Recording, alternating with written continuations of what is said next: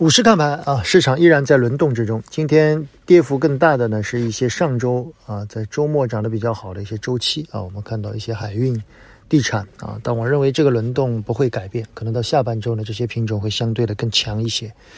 呃，这两天主要是在炒元宇宙啊，不过和之前炒元宇宙不太一样的是，我们发现一些硬件的股票的走势走的还是比较稳健的啊，似乎有比较明显的公募基金参与的迹象。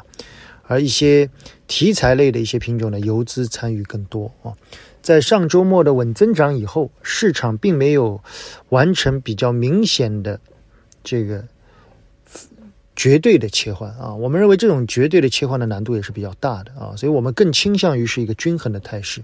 我在上周的周报里面写到，我认为切换已经开始了啊，这个切换是由政策发动的，但是这个切换主要的问题是在于它对整个市场的公募资金和在存量的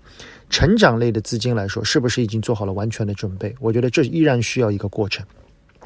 但政策使得一些周期类的品种的底部基本上确立了。政策的底部很清晰，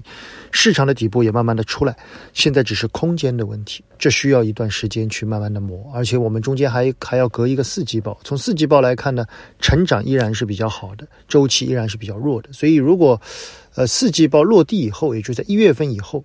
能够有更顺利的切换，可能到时候会更水到渠成一些，好吗？在这个过程里面，如何把握节奏，怎么样在这个过程里面更多的去，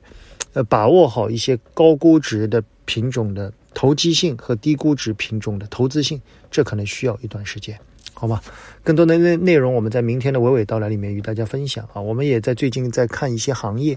一个是硬件啊，一个是在上周末其实还有个文件，其中提到了冷链物流这一块，其实这两年的发展，我觉得是不足的啊，未来可能会有比较大的发展的前景，有机会我们跟大家聊一聊，仅供参考，谢谢大家。